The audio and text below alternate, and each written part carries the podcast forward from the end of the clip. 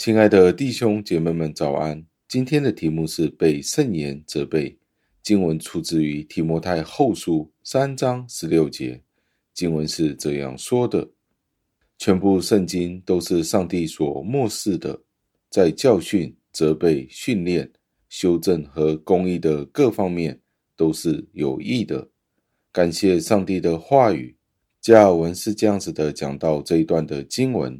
我们必须承认，我们是有罪的。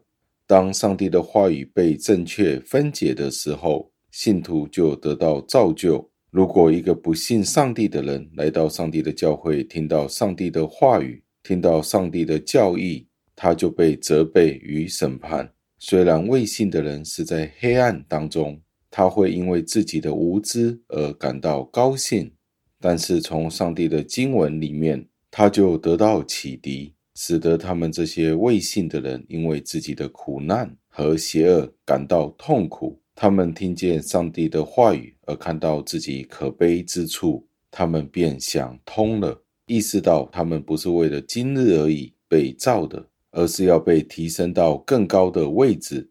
所以，不信的人被上帝的话所定罪。为了要更清楚地明白这一点，保罗在这一段的经文里面去解释。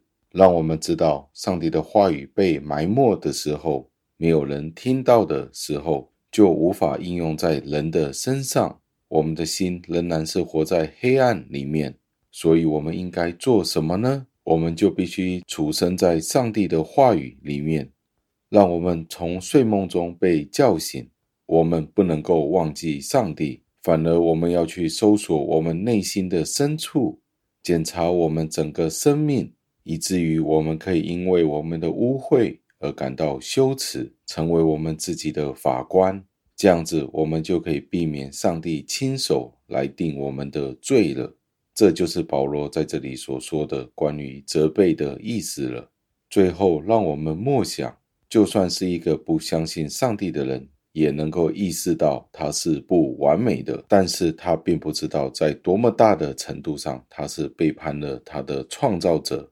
只要上帝的话语被应用在一个人的生活当中的时候，他就会意识到自己的堕落是多么的深，是多么的广。我们却不能在这样的责备当中而退缩，无论这些责备是多么样的痛苦，让上帝的话语今天来责备你与我，促使我们可以在基督里面寻找救赎。让我们一起祷告，亲爱的恩主，我们再一次赞美感谢您。因为您赐给了我们圣经，让我们再一次被提醒，全本圣经都是上帝的默示，使我们在各方面都得到益处。